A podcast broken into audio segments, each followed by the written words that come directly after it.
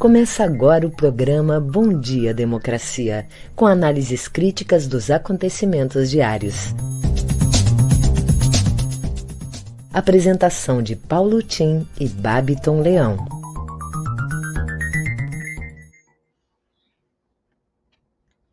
Bom dia, democracia. Bom dia, democratas de todos os quadrantes do Brasil Bom dia, internautas que nos seguem nesse programa, companheiros de trabalho, bom dia. Oito horas em Brasília, nada de impeachment, nada. O nosso presidente da Câmara está mais preocupado em atropelar a Constituição com factoides como esse da emenda do ICMS, que é uma, uma com devido respeito. É uma piada, né? É uma verdadeira piada. Quer dizer, bulir na Constituição, tocar, inclusive, no princípio do federalismo, atropelar os estados, dando um prejuízo de 24 bilhões e não fazer o que ele deveria fazer, que é abrir o impeachment do presidente Figueiredo. Está colado com, com o presidente Bolsonaro, está colado com Bolsonaro. Bem, Hoje, dia 15 de outubro, dia do professor. O meu dia. Dia da minha mãe, Amélia. Dia da minha avó, Romilda Pereira, em Santa Maria. Dia dos meus filhos, também professores, Luciano e Flávia. Aliás, honrosa vocação familiar. O dia de milhões de brasileiras e brasileiros que fazem do ofício de ensinar com amor sua razão de viver, sabendo que têm que partilhar com seus alunos o que aprenderam com outros e outros mestres, dando de si como primeira lição de justiça. Cumprimentos aos CEPERS e seus atuais e ex-dirigentes, dentre os quais grandes amigos como Hermes Zanetti, Tomás Vongon, Joaquim Terra Pinto, pela sua histórica luta na defesa dos professores. Segundo a maior entidade sindical da América Latina, verdadeira fábrica de líderes populares da nação rio-grandense. Professores brilhantes ensinam uma profissão. Professores fascinantes ensinam para a vida citação de Augusto Cury, que tomamos como epígrafe da nossa, do nosso programa de hoje e dedicamos aos professores todo o bom dia, democracia dessa data. Como fazemos diariamente, estamos aqui abrindo o nosso Bom Dia Democracia, uma parceria do Comitê em Defesa da Soberania com o jornal Brasil de Fato e Rede Soberania, com apoio da Central Única dos Trabalhadores CUT Rio Grande do Sul, a Durgues Sindical e Cressol. Bom Dia Democracia é uma abertura à grande mídia corporativa na defesa da informação transparente, que consiste nada mais, nada menos do que abrir todos os veículos de comunicação para informações, análises, entrevistas correspondentes a todo o espectro ideológico da sociedade brasileira, e não transformar veículos de comunicação em instrumentos, sem dizê-lo, em instrumentos partidarizados. Bem, eu sou Paulo Tim, registro aqui os temas eh, comentados todos os dias e os levo ao meu Facebook, lá na fanpage do Facebook, com os respectivos links, caso alguns de vocês queiram aprofundar a sua leitura nesses vários temas levantados. Aqui trazemos as grandes manchetes e observações mais genéricas sobre elas. O nosso programa musical aqui, a nossa playlist musical, que acompanha a programação diariamente de 10 a 24 horas, foi organizada por Guilherme Xavier Sobrinho. Da meia-noite às seis horas, levamos ao ar Estação Zusa Homem de Melo, grande crítico musical, introdutor do jazz no Brasil, recentemente falecido. Jazz, blues e músicas internacionais. De seis a oito da manhã é hora do chimarrão, com este que vos falo. E ficam todos convidados. Programa em homenagem às nossas raízes sertanejas e campeiras. Numa playlist que inclui as Califórnias da Canção no Rio Grande do Sul, organizada pelo músico Celso Jardim de Torres. Colabora comigo nesse programa como produtor o radialista Babiton Leão, a que eu cumprimento, dou um grande abraço, um voto de bom dia e já bom fim de semana, porque estamos, para que ele nos traga as manchetes do dia. Babiton. Bom dia, democracia. Bom dia, Paulo Tim. E bom dia também para toda a nossa audiência. Desejando também para toda a audiência um ótimo final de semana. Mas antes, vamos dar continuidade no programa que estamos apenas no início. Trago agora algumas das principais manchetes do dia. No G1, o Brasil registrou 558 mortes por Covid-19 nas últimas 24 horas, totalizando 602.201 óbitos desde o início da pandemia. Bolsonaro diz que, se Congresso derrubar veto, aspas, a gente vai se virar para dar auxílio mods. Mudança no ICMS não garante combustível mais barato no longo prazo. Bolsonaro diz que vai mandar alterar bandeira tarifária em novembro. Na CNN Brasil, Ministério Público opina por rejeição à cassação de chapa Bolsonaro-Mourão. Associações do Ministério Público negam acordo com a Câmara sobre PEC que muda a composição do Conselho Nacional do Ministério Público. No Estadão, governo Bolsonaro quer novas térmicas a carvão, mas BNDES diz que só banca energia limpa. Pazuello completa quatro meses em cargo de confiança no Planalto com agenda vazia. Jornal Brasil de Fato. Bolsonaro autoriza a entrada de militares dos Estados Unidos para exercício militar no Vale do Paraíba. Folha de São Paulo. Lula prevê primeiro turno isolado à esquerda e aposta em aliados só no segundo turno. Deputados americanos pedem a Biden recuo na relação Brasil-Estados Unidos até novo líder ser eleito. O Globo. Aspas. Eu já tinha vontade de privatizar a Petrobras. Vou ver com a equipe econômica, diz Bolsonaro. No nosso programa de hoje, teremos a participação do advogado Oscar Plentes, que vem falar um pouco sobre os direitos das vítimas da Covid-19. E o vice-presidente da CUT-RS, diretor do CID Bancários, Everton Jimenez, que vem conversar conosco sobre a votação do plebiscito popular sobre as privatizações no Rio Grande do Sul. Em seguida, eu volto com as notícias locais. É com você, Paulo Tim. Eu ia falar nas capas dos principais jornais, mas não resisto a fazer um comentário antes sobre essa declaração do Bolsonaro, né? De que quer privatizar a Petrobras. O pior é que ele diz não é nem por ideologia, bom, se não é por ideologia, é por interesse eleitoral. É para, em última análise, se livrar da responsabilidade pelos altos níveis de inflação que estamos vivendo no Brasil pior do que o Brasil, só a Turquia e a Argentina. Nós somos o terceiro maior caso de inflação já no mundo. De novo, nós que pensávamos ter enterrado a inflação com plano real, estamos de novo com esse problema nas costas.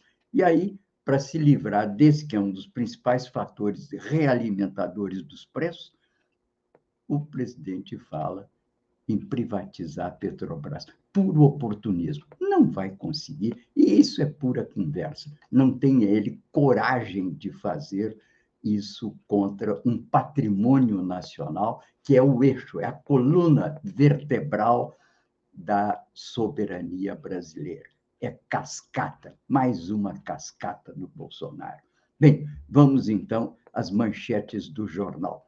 O Globo, capa, blindagem de políticos une rivais e avança no Congresso. Isso é sobre esse, essa emenda constitucional para mudar a composição do Conselho Nacional do Ministério Público, em que o projeto original é assinado por um deputado do PT e outro do PP. Capa do Estado de São Paulo. O governo quer 20 bilhões para construir usina carvão. BNDE se resiste. E até eu vou esquecendo o S do BNDE, porque isso é importante, porque representa um acrescentamento às funções do BNDES numa época no Brasil em que se começou a mais ou menos de uma forma mais ou menos generalizada a se perceber que havia necessidade de complementar através do Estado com programas sociais, inclusive com a ação do BNDE, até então BNDE, para melhoria das condições de vida da população brasileira. Naquela época, em plena ditadura governo Gás, eu trabalhava na época no IPEA, estávamos fazendo o segundo PND no IPEA, e essa questão foi levantada no seio do governo e foi, afinal, admitida pelas altas autoridades, até militares do Brasil, de que havia necessidade de subsidiar, de complementar as ações do mercado com programas sociais.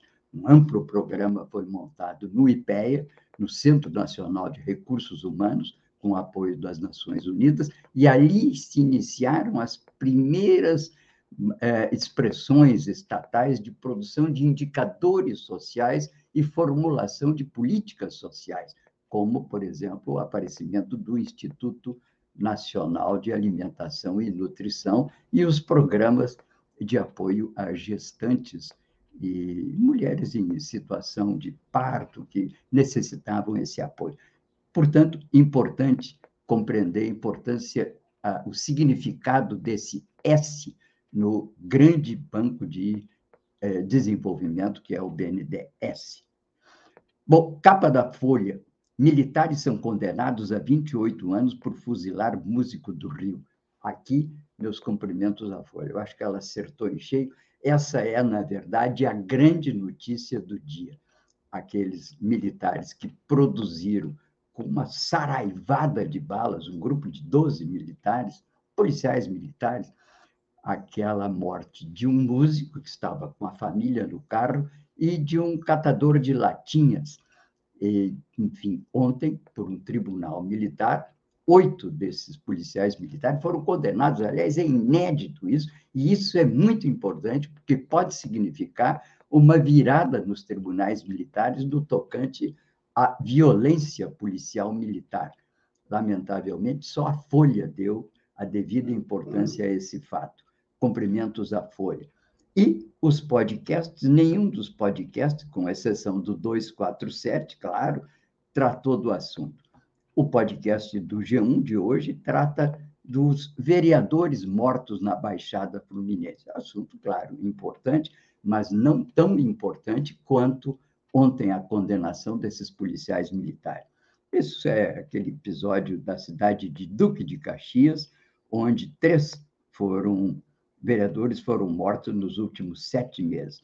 A região concentra 60% dos votantes do estado do Rio e concentra a maior parte dos assassinatos políticos do Brasil. A pergunta que se faz esse podcast da Globo: qual a relação do fenômeno com a atuação das milícias e do tráfico de drogas? Propósito de tráfico de drogas, grande repercussão pela ação do narcotráfico e da violência na fronteira do Brasil com o Paraguai.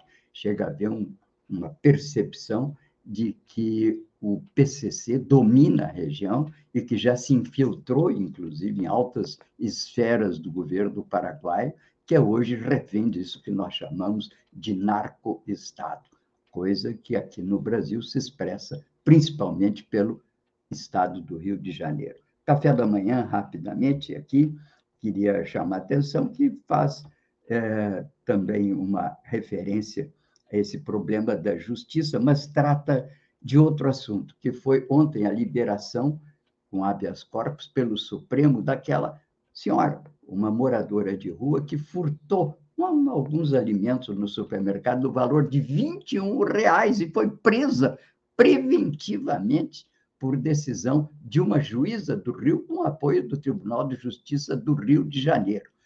levado o assunto pela Defensoria Pública do Governo do Rio, do Estado do Rio, o Supremo se manifestou dizendo que, dada a insignificância desse valor, mesmo com o fato de ela ser reincidente, se justifica porque era uma necessidade de fome dessa mulher. Parabéns ao Supremo por essa decisão magnânima, né?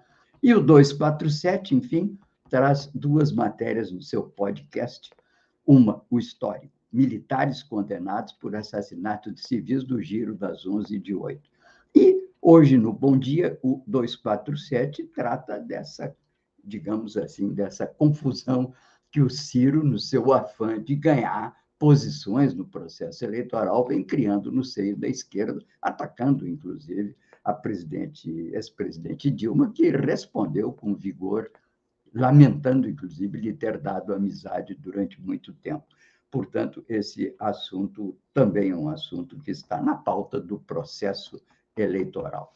Bem, vamos então agora ao boletim Coronavírus com o professor Sotero, dando-lhe as boas-vindas sempre que sentimos a falta, às vezes, do professor Sotero com a sua análise do coronavírus.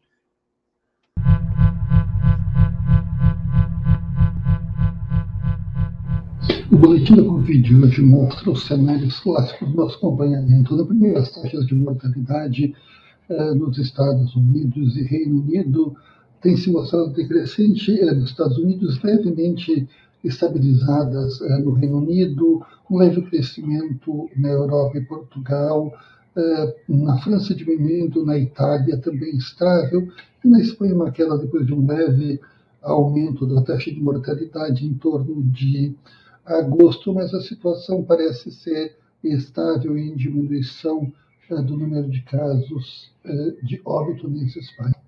O cenário da América Latina mostra uma diminuição constante dos óbitos em todos os países, uh, de maneira consistente. O Uruguai tem baixíssimas taxas, Bolívia e Paraguai, que teve uma alta taxa em torno de junho, e também Chile, Colômbia, Argentina com baixas taxas, Peru e o Brasil, apesar da queda nas taxas, tem sido o país da América Latina que se mantém com uma maior mortalidade por Covid.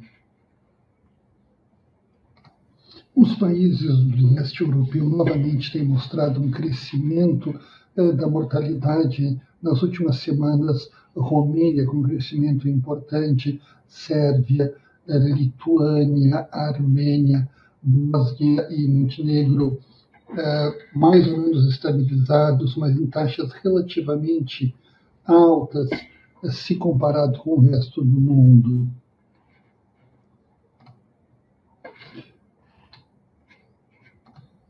O quadro de vacinação tem se mostrado é, estável nos países onde tem a maior cobertura, mas com um crescimento é, lento nas últimas semanas.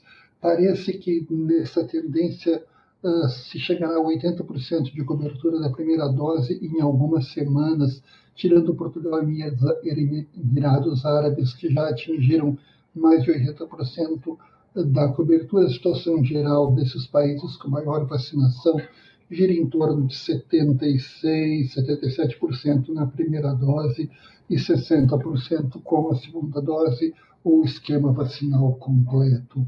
Esse foi o nosso boletim da Covid de hoje.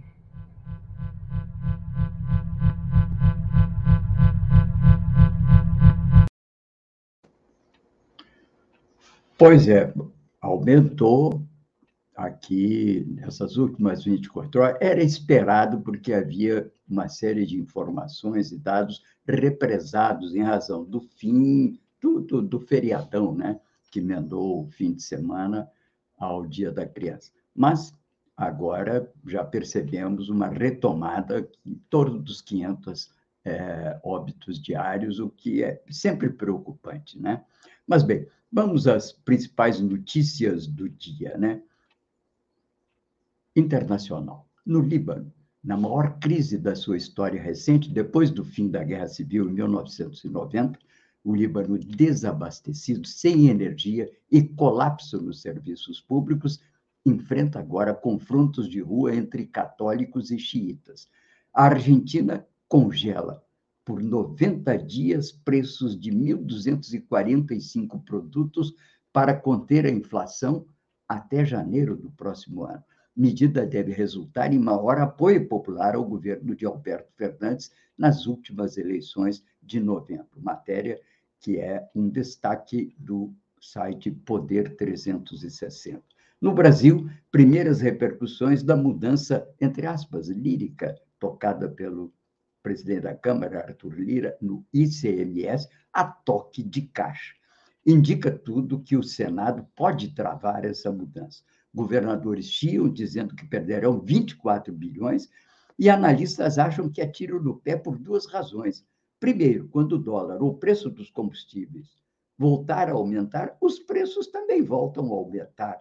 Segundo, se no futuro o petróleo baixar, o efeito inercial do período de alta vai frear a baixa em reais. Factoide a la lira com efeitos eleitorais. Ele próprio admite que o diesel vai aumentar, vai diminuir apenas 3% e a gasolina talvez 8%. Uma piada, quer dizer, num preço de R$ reais, lá pelas tantas nós vamos deixar de pagar 40 centavos menos por cada litro. É, isso é uma piada. É tudo um factoide, porque a campanha de 2022 já está em curso. Isso é tudo um procedimento para movimentar a opinião pública e levá-la a uma maior solidariedade com o governo Bolsonaro que, aliás, na pesquisa de ontem, demonstra que melhorou a sua performance e um número maior de pessoas, 5 pessoas, aproximadamente 5%, é, elevaram a sua avaliação do governo e do próprio presidente Bolsonaro. Mas, bem, rivais também se reúnem no Congresso para a aprovação da chamada PEC da vingança contra a MP do, do Ministério Público e contra o que foi a Lava Jato, que pegou muito forte na carne dos políticos. Esse assunto, entretanto, não há consenso, levou até uma tensão entre Arthur Lira e os dirigentes da associação, da Associação dos Procuradores, e está remetida para, pelo menos, mais algumas semanas. Também o Supremo derrubou a lei de 2017 que permitia a venda de medicamentos para emagrecer. Doravante, a Anvisa terá de se pronunciar sobre medicamentos. E Rui Castro avisa na sua coluna de ontem: vem aí o relatório da CPI. E eu digo: teremos talvez o primeiro general, embora só de três estrelas, no banco dos réus. Custou, mas parece que vamos ver algum general no banco dos réus. Bem, Paulo Guedes pode também estar com dias contados, é o que nos fala no Papo de Política o, do, do G1. Ontem nos falam várias jornalistas do G1. Enquanto isso, o líder do governo, senador Fernando Bezerra, no Senado, pressiona o presidente da CCJ pela marcação da sabatina de André Mendonça. Supremo já descartou interferência sobre o assunto, mas o senador Amin quer levar o assunto direto ao plenário. No fundo, no fundo, um jogo das velhas raposas para descartar Mendonça, com vistas à indicação de Aras, o homem que matou o fascínora da Lava Jato. Estou naturalmente lembrando aquele velho western, né? Com Henry Fonda, o homem que matou o fascínora. Petrobras na Berlinda, Guedes e Bolsonaro falam em privatização. Não é por ideologia, diz Bolso. Então é casuísmo. E o escritório responsável pelo compliance da Petrobras está no olho do furacão daquele Pandora Papers. Enfim, muita coisa hoje para ser tratado, refletido e pensado aqui junto conosco. Mas antes queria lembrar que Roberto Jefferson volta para a prisão e ainda terá contas do PTB investigadas pela Polícia Federal. Enquanto isso, Alexandre de Moraes, que determinou esse procedimento, devolveu também o pedido de vista que havia solicitado de julgamento sobre o marco temporal, que assim volta à agenda e pode surpreender nos próximos dias, levando a outras e maiores tensões entre Supremo e Palácio do Planalto. Bem, Temos agora hum, as notícias locais aí com o Babiton em Porto Alegre. Vamos lá, Babiton. Vamos lá, Paulotinho, trazendo aqui as notícias locais dos nossos parceiros no Matinal. Programa do Governo para Educação prevê bolsas para alunos e escolas padrão no Rio Grande do Sul. A versão do programa Avançar, voltado para a educação, foi apresentada ontem pelo governo do estado. O investimento a ser feito no ensino ultrapassa um bilhão de reais, mas não prevê reajuste salarial dos professores, o que será cobrado hoje em manifestação agendada pelo CEPERS. Com receitas extraordinárias, a iniciativa do Piratini buscará atender diversos setores da educação. Um dos projetos elaborados para tentar reduzir a evasão escolar irá pagar bolsas a alunos do ensino médio de escolas públicas que estejam em situações de vulnerabilidade. O aporte, para tanto, será na ordem de 180 milhões de reais. Outros 154 milhões serão destinados ao aperfeiçoamento de, de docentes, perdão, com a disponibilização de 29 mil bolsas. As escolas ainda irão receber um repasse que ajudará a garantir a solução de problemas emergenciais. Além disso, a administração estadual informou que visa criar 56 escolas padrão, locais com acesso à internet de alta velocidade e salas adaptadas ao uso de tecnologias. Prefeitura quer parceiros para a Marina Pública na Orla. Com a intenção de fomentar o turismo em Porto Alegre, a Prefeitura abriu o processo para buscar parcerias no estudo e na construção de uma marina pública na Orla do Guaíba. A iniciativa quer possibilitar o acesso de pequenas embarcações e deverá auxiliar no desenvolvimento do trecho 2 da Orla, entre a Rótula das Cuias e a Foz, e a Foz do Dilúvio. Empresas privadas interessadas no projeto poderão se manifestar até 12 de novembro junto ao Executivo. O investimento mínimo a ser feito é de 25 milhões de reais, conforme a secretária municipal de Parcerias Estratégicas, Ana Pellini. A roda gigante, sonho antigo do ex-prefeito Nelson Marquesan, PSDB, deverá tomar forma em outro lugar, mas ali perto, sem dar um prazo exato para o início desta obra. Pellini comentou que a atração ficaria nas proximidades do Parque Harmonia. Em seguida, eu volto trazendo as atrações do dia de hoje da programação aqui da Rede. É com você, Paulo Tim. Ok, Bato, muito obrigado. Quer dizer que teremos uma roda gigante em Porto Alegre. Aliás, essa é uma das grandes atrações em vários lugares do mundo, né? A de Londres é talvez a mais famosa, né? É interessante como coisas simples, às vezes, muito simples, diríamos assim, até banais, têm um impacto tão grande na vida das cidades e, sobretudo, às vezes, até como atração turística, né? Eu gosto sempre de dizer que aqui na minha pequena cidade de onde eu estou falando, que é uma cidade aqui do outro lado do rio Mampituba, em frente, ou do lado de Torres, né? Chama-se Passo de Torres, em Santa Catarina. Sabe qual é a grande atração turística aqui da nossa cidade? É uma ponte pêncil sobre o rio Mampituba. Algo extremamente singelo e simples, mas de um romantismo e capaz de produzir fotos maravilhosas que já rodaram o mundo. Então, é, às vezes parece uma coisa tão boba, né? Essas pequenas atrações, mas eu decididamente não sou contra. As pessoas, é, enfim, gostam e se sentem atraídas por esses, enfim, que são artefatos da vida cotidiana, né? Mas aqui, dando continuidade às notícias locais do Babiton, trago aqui para vocês o lead editorial do jornal Matinal. O Matinal. Matinal começa abordando um assunto tão presente quanto poluente no nosso cotidiano: o excesso de fios nos postes das ruas de Porto Alegre. Uma ação foi desencadeada neste mês e deve retirar cabos irregulares ou excedentes.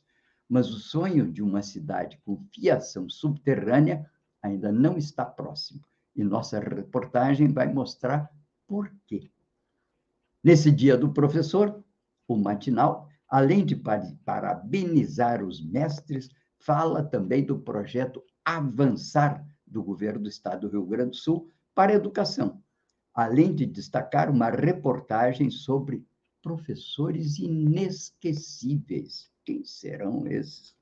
Ainda na edição do matinal de hoje, o edital que visa ser o pontapé inicial para uma marina pública na capital, entre outros assuntos. Aí você vai ter onde colocar o seu iate, né? Em Porto Alegre.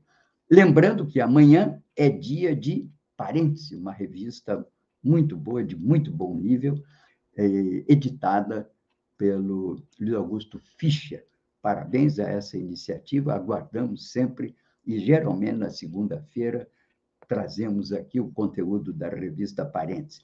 Garanta, portanto, a sua assinatura e torne-se assinante dessa revista e do matinal também. E sempre o matinal arrisca uma previsão do tempo que aqui trazemos. Depois de dois dias de calor, diz o matinal, o tempo vira hoje no Rio Grande do Sul. Chove bastante. Porto Alegre, a máxima será de 23 graus e no litoral 21. temos 21. Sempre aqui aquela coisa. No calor, temos aqui em Porto Alegre, aqui temos um pouco menos de calor. E no grande frio de Porto Alegre, temos um pouco de menos frio aqui no litoral. De qualquer maneira, é de se salientar que os reservatórios aqui da região sul agradecem a São Pedro por essa copiosa chuva que tem caído nos últimos, nas últimas semanas. Com isso, os nossos reservatórios, que ainda estão em nível baixo, em torno de 34%, 35% depois dessas chuvas, os reservatórios, claro que agradecem e ficamos mais tranquilos. A propósito de reservatório, Diz o presidente Figueiredo, por que, por que, eu estou com o presidente Figueiredo na cabeça? Eu estou. Está certo. Hoje, e, e, ontem também. Eu... Bom, é que o Figueiredo foi o último presidente militar.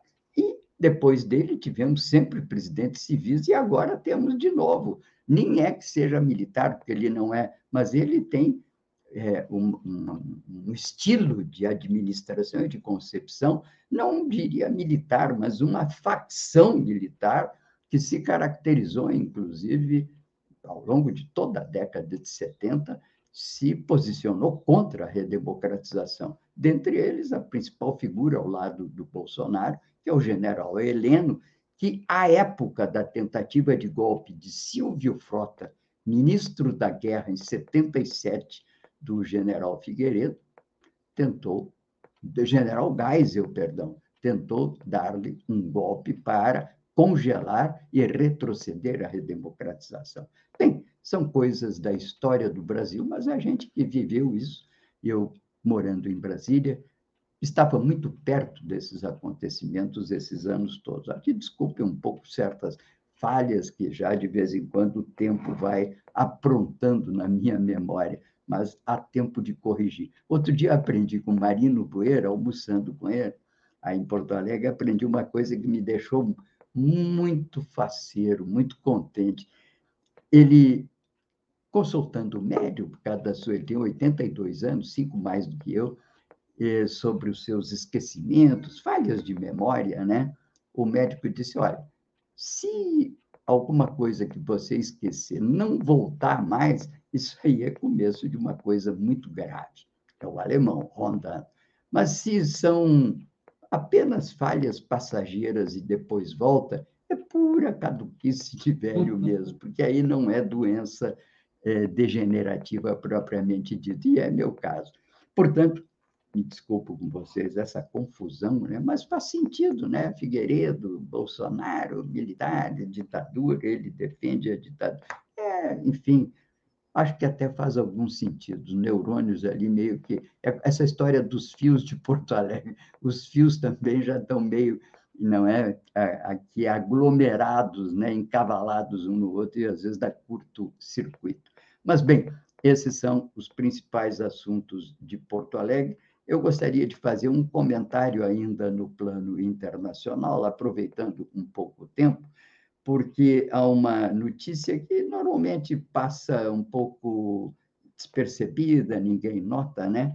mas que eu gostaria de comentar. Né?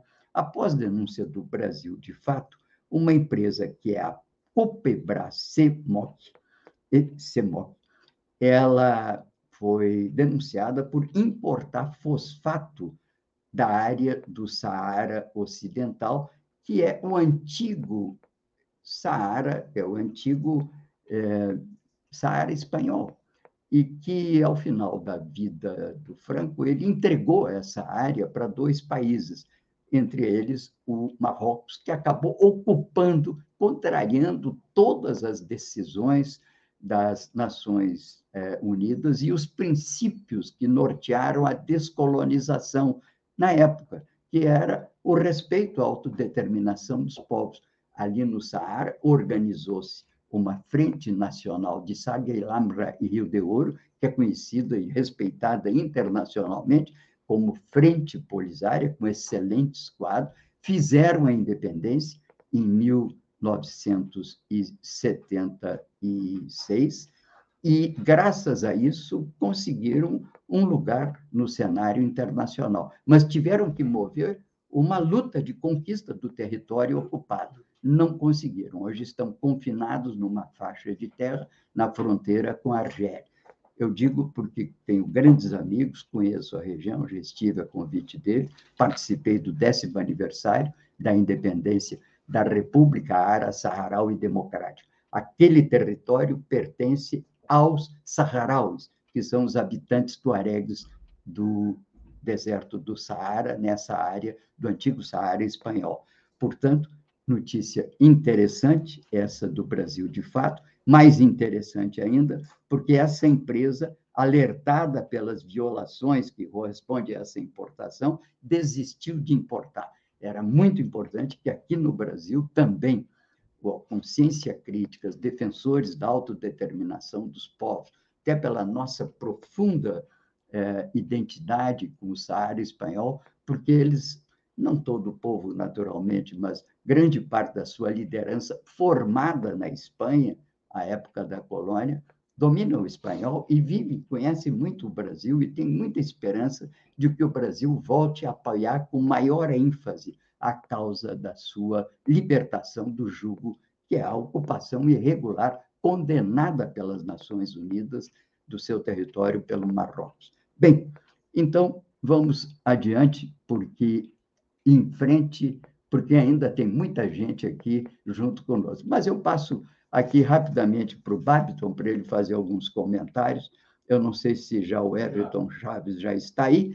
O Everton, Everton Jimenez, perdão, então, eu passo para o Babiton para ele comandar esse encontro hoje com Everton Júnior. É contigo,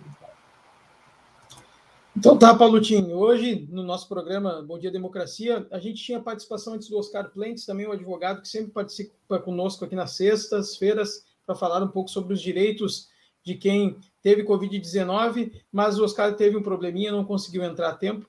Então, agora a gente vai aqui chamar o vice-presidente da CUT, RS diretor do CID Bancários, Everton Jimenez. Bom dia, diretor.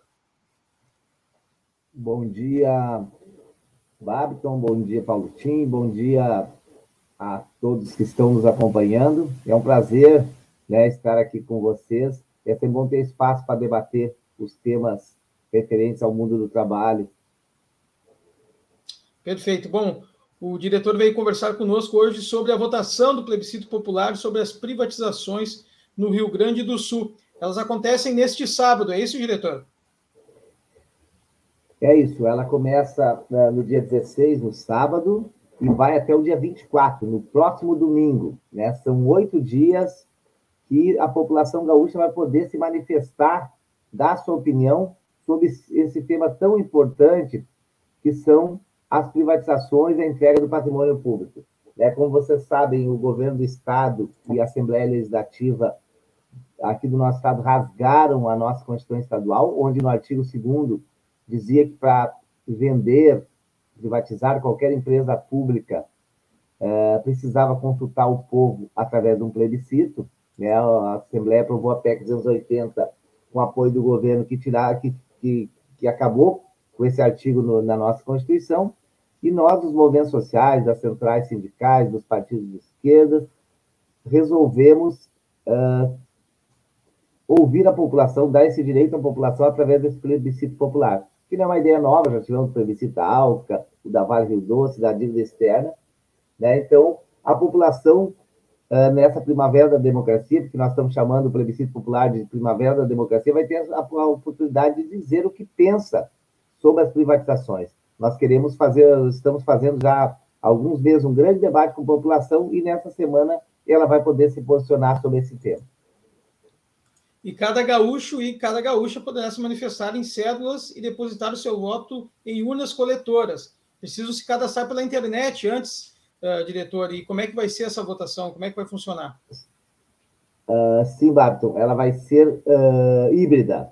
Ou seja, nós, a, a, vai ter a possibilidade do voto eletrônico pela internet, a pessoa vai ter que se cadastrar no link do decidimrs.com.br, né, decidim com M, RS com.br Uh, lá vai ter os dados que ela precisa para se credenciar, é bem simples, e vai ter as perguntas para ela votar.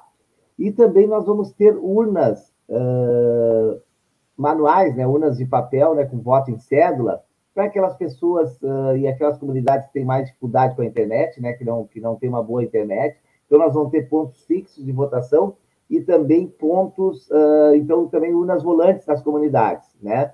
Essas urnas daí vai ter a lista de, de votação ali, com a, com a pessoa preencher ali os seus dados, e ela vai poder votar na cédula também uh, o seu voto. Então, vai ter as duas maneiras de votação, a, a votação é híbrida, para que todo mundo possa, de alguma maneira, se manifestar. Quem tem, uma, que tem condições de fazer pela internet, a gente uh, indica que faça pela internet, é bem simples, e quem não puder, vai a algum ponto de votação. Por exemplo, aqui no centro de Porto Alegre, a FETRAP, ali, a Federação dos Bancários, o CEPES, o Sintel, ah, ali perto, o Simpla, vários sindicatos, o Simpla, vão estar com urnas para as pessoas ir lá, inclusive com computadores, para as pessoas ir lá e votar quem tem dificuldade com a internet.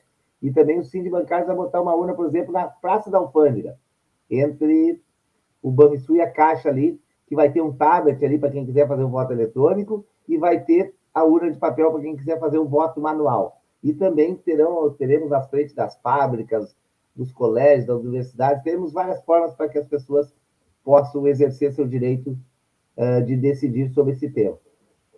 Diretor, aqui a, a, nossa ouvinte, a Isabela Vieira, ela colocou que ela já se cadastrou, mas ela quer saber o horário que ela pode votar. Vai ser amanhã a partir das nove da manhã. A partir das nove da manhã, então. A CUT fez uma, fez uma boa campanha, uma grande campanha para, esse, para essa votação do plebiscito, uh, né, diretor? Sim, uh, não só a CUT, né? A CUT foi, foi na CUT que surgiu essa ideia, mas nós conseguimos construir um comitê do plebiscito popular muito amplo, né? Um, um, um, comitê com todas as centrais sindicais, com os partidos de esquerda, com os movimentos sociais, uh, né? tanto da juventude como do campo da cidade, né? E esse comitê divulgou muito a CUT, logicamente, como uma a grande central que é está na linha de frente divulgando todos, ah, todos, ah, tudo que é importante sobre esse tema, uh, os materiais. Nós fizemos um gibi com uma linguagem bem simples para as pessoas entenderem o tema da, da privatização, fizemos panfletos, fizemos materiais para as redes sociais, para que as pessoas de fato entendam o que significa a privatização de uma Corsan, de uma Procegs, do Manrisul, né, o que ela vai perder com isso, o que está por trás, quais são os interesses que estão por trás dessas privatizações, né, já que são empresas lucrativas e importantes para o Estado. Né? Então, todo esse debate a gente fez durante esses três, quatro meses com a população, o, o que o governo se negou, né?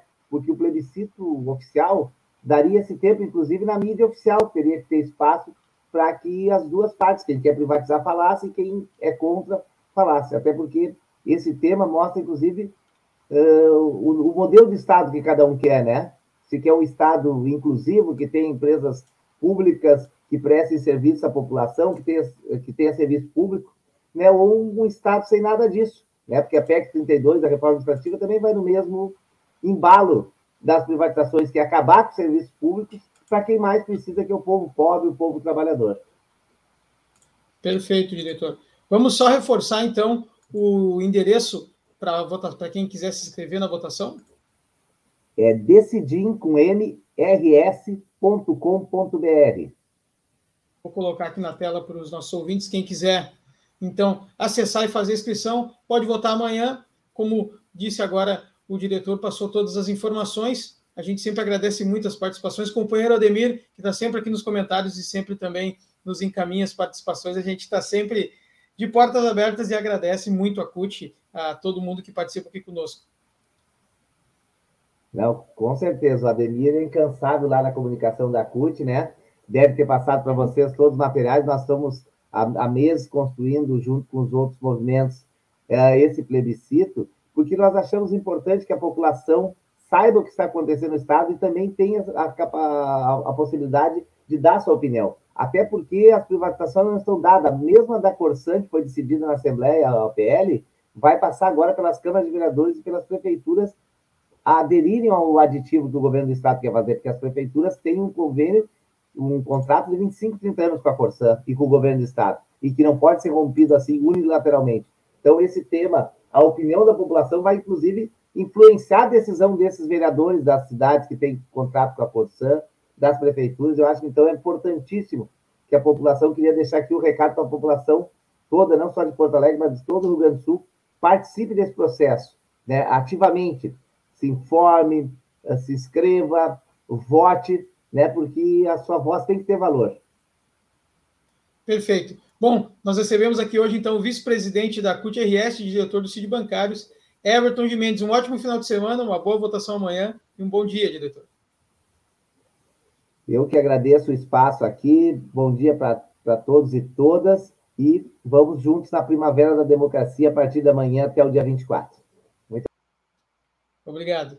Bom, Paulotinho, antes de devolver, já vou aproveitar e fazer, então, aqui, trazer, na verdade, a programação da rede. Hoje, sexta-feira, temos o Espaço Plural, temos debate de conjuntura, mas vamos primeiro com o Espaço Plural, que acontece às 14 horas, das 14 horas às 15 horas. Então, espaço plural, debates e entrevistas. Hoje vamos abordar o aumento da fome e da miséria. Para conversar sobre essa pauta tão importante, vamos receber a vice-presidente do Conselho Estadual de Segurança Alimentar e Nutricionista, Lisete Griebler. Também a diretora da Rede Brasileira de Renda Básica, Paola Carvalho, e o criador do projeto Cozinheiros do Bem, Júlio Rita. Então, hoje, às 14 horas, aqui nas, nos canais da Rede Estação Democracia, também nos canais dos parceiros, você fica por dentro e acompanha o Espaço Plural Debates e Entrevistas. A apresentação do Espaço Plural você já conhece, é da jornalista da Rádio Com Pelotas, Clarissa Hennig, e do jornalista aqui da Rede Solon Saldanha. Então, também na redeestaçãodemocracia.com você acompanha a nossa programação. E mais tarde, como de costume, todas as sextas-feiras, tem debates de conjuntura. E essa semana é de conjuntura econômica também uma pauta bastante sobre o mesmo tema, na verdade, né? Semana da Alimentação, Brasil de volta ao mapa da fome. Então, para abordar esse importantíssimo tema, nós vamos receber a presidenta da organização da sociedade civil Mistura aí, Mara Nunes. Novamente vai estar conosco a diretora de Relações Institucionais Internacional de Rede Brasileira de Renda Básica, Paola Carvalho, e também o presidente do Conselho de Segurança Alimentar e Nutricionista Sustentável do Rio Grande do Sul, Juliano de Sá. A apresentação e mediação do debate será do economista Volney Picoloto e do cientista político Benedito Tadeu César. Hoje, às 18 horas, aqui nos canais da Rede e dos parceiros, e também estaçãodemocracia.com. Aproveita, vai lá e dá o seu joinha, compartilhe, mande para o seu amigo, sua amiga, convida a, a todo mundo a curtir a Rede, assinar o canal, ativar o sininho e fortalecer cada vez mais essa ideia. Um bom dia, democracia, e é com você, Paulo Tim. Ok, ok. Muito obrigado, Babiton. E assim, vamos chegando, né? Concluindo o nosso programa, mas tenho tempo ainda de chamar a atenção de três pontos do, da nossa newsletter de hoje. Sim, porque essa, esse nosso programa, o Bom Dia Democracia, ele é transformado numa newsletter com o registro de tudo isso aqui que falamos e que é enviado aos membros do comitê e a todos que estão interessados, enfim, de receber essas informações. Então, nesse dia também destacamos uma, um artigo no plano internacional, que é do José Luiz Fiore, cujo título é Esperança de Paz e Permanência das Guerras. Ele que tem trabalhado nos últimos anos sobre esse tema da geopolítica em escala internacional, mostrando, enfim, a inevitabilidade desse confronto que estamos vivendo hoje, que não é o confronto bélico de tipo armamentista, como vivemos na Guerra Fria.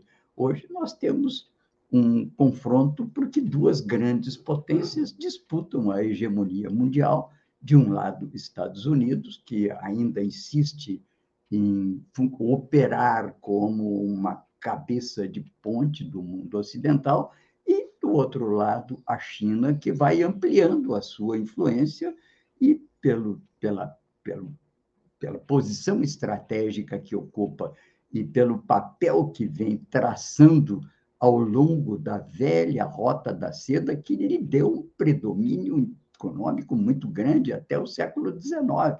A China só perdeu o seu vigor e deixou de ser uma potência mundial depois da Guerra do Ópio movida na era vitoriana e que levou à destruição da China. Mas ela vem recuperando esse papel e vem somando esforços, já tem alianças que são estratégicas com a Rússia, com o Irã, com a Síria, provavelmente agora acomodando também os interesses do, do Afeganistão com o grupo do Talibã, que tem a sua fronteira norte fazendo lindeira com essa rota da. Bem, sempre aí tratando o José é, Luiz Fiore, tratando de evidenciar esse cenário internacional de disputas entre esses dois grandes blocos, chamando a atenção que não se trata de um confronto bélico, que outrora já foi, inclusive, levado às últimas consequências com o holocausto, com a ameaça do holocausto nuclear.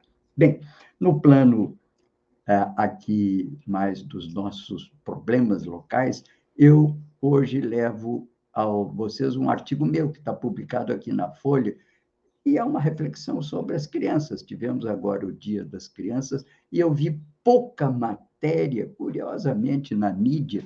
Poderia ter havido um podcast, poderia ter havido, inclusive, uma reflexão maior. Não vi, mesmo nos artigos que hoje, essa semana, ocuparam a mídia nacional, não vi, então resolvi escrever. E chamando a atenção de alguma coisa. Fala-se muito envelhecimento da população.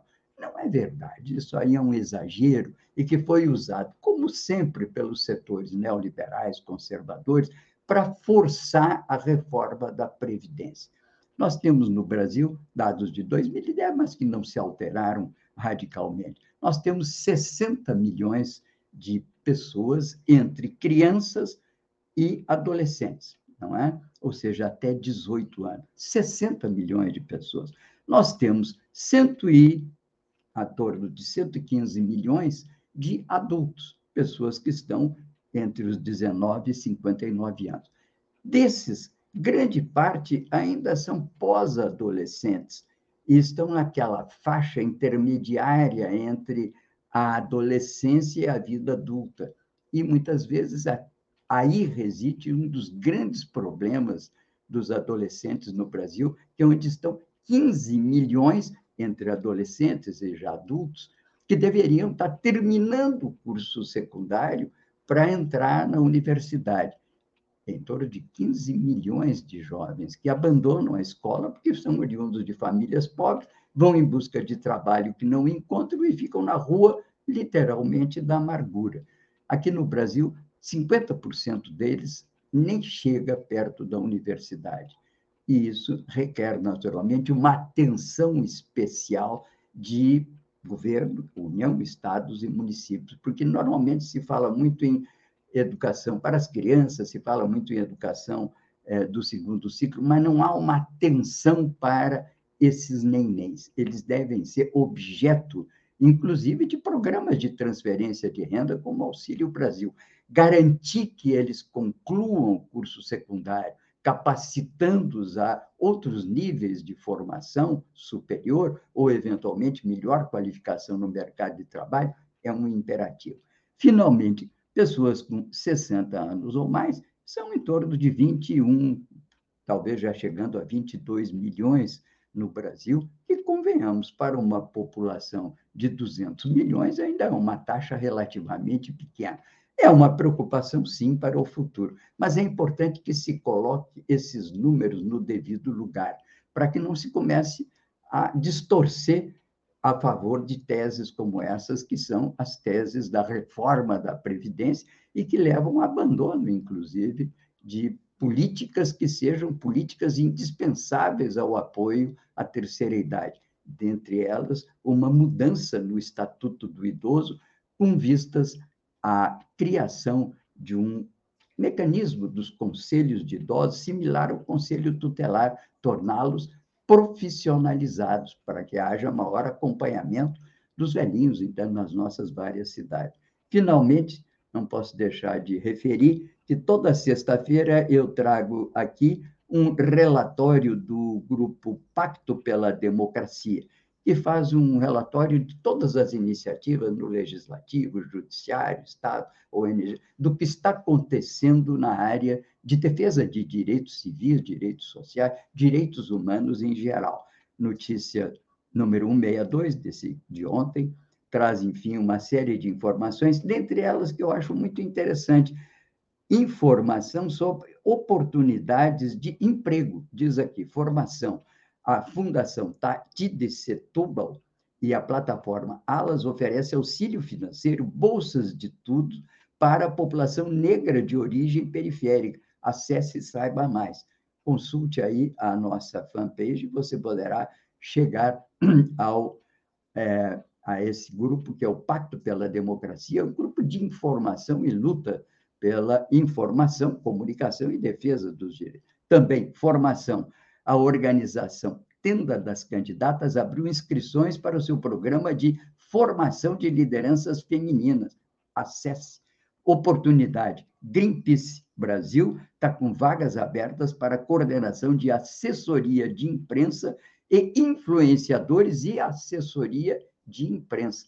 Portanto, estamos aqui trazendo a vocês essa, esse relatório que vai na nossa newsletter. Fechando o nosso programa, chamando atenção para esses grandes quatro problemas que nos afetam no Brasil e que se refletem na perspectiva eleitoral. Poder data de ontem da aprovação ao governo Bolsonaro, que vai a 33%. A reprovação recua de 63% para 58%. Já o trabalho pessoal do presidente agora tem 29% de ótimo ou bom e 53% de ruim ou péssimo. Importante informação.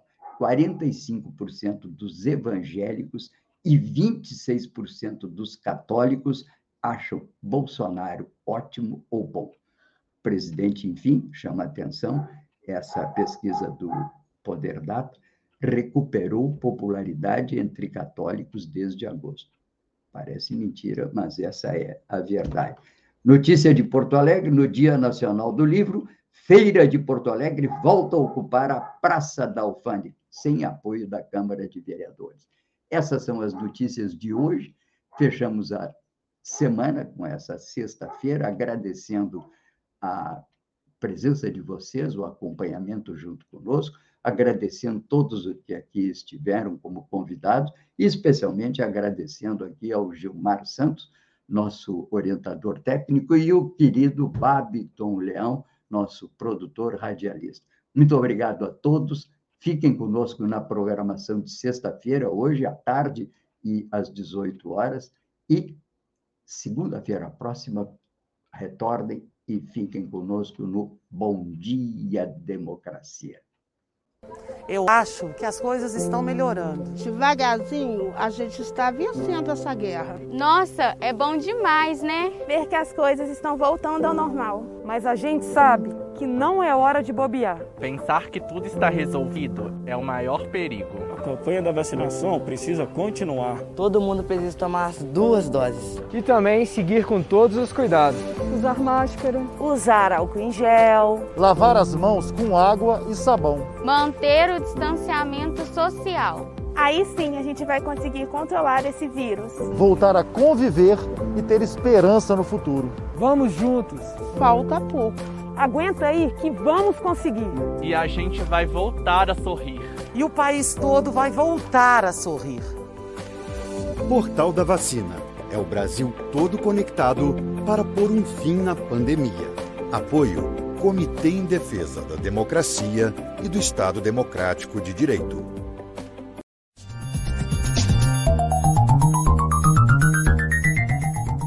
Este foi o programa Bom Dia Democracia.